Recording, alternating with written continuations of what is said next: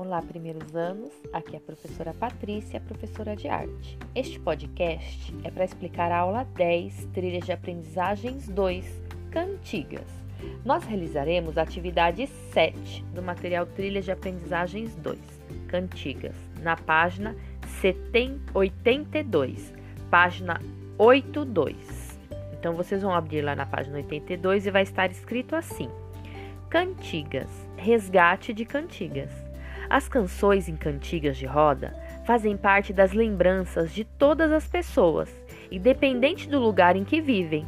A prática de cantar e brincar se faz presente em diversas culturas e atravessa todos os tempos. E ao lado tem uma imagem do Gustavo Pérez que se chama Cantigas e Brincadeiras, que são crianças brincando de roda, tem o birimbau, tem as árvores, tem crianças no meio brincando, a gente parece que é um jogo de capoeira.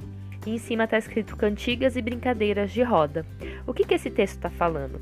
Que no Brasil inteiro, no mundo inteiro, na verdade, tem essas brincadeiras com essas músicas, que pode ser brincadeira de roda, pode ser brincadeira de com corrida, mas que tem as músicas. E aqui no Brasil a gente também tem muitas brincadeiras, muitas cantigas é, que a gente usa nas brincadeiras.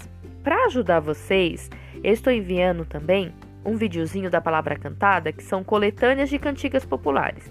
Ali você vai encontrar várias cantigas, Alecrim Dourado, A Barata Diz Que Tem, é, como pode um peixe vivo, são várias musiquinhas. Então, as cantigas populares são essas músicas que a gente canta, que, que ensina na escola, ensina, pai ensina para filho, tios, avós. São essas músicas que a gente brinca, que a gente canta, são músicas geralmente infantis que a gente brinca bastante com elas. Depois que você uh, assistir esse videozinho, você vai lá de novo na página 82 e nós vamos realizar o Vamos Praticar. Lembre-se de uma cantiga que você costumava cantar quando era menor. Faça o desenho aqui. Quando era menor, ou uma que você gosta muito hoje em dia, professora, eu gosto muito de ciranda, então você vai desenhar.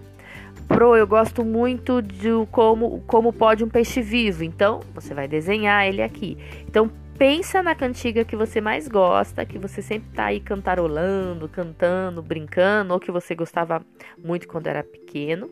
E aí você vai fazer um desenho, tudo bem? Qualquer dúvida eu estou à disposição. Um beijo e até a próxima!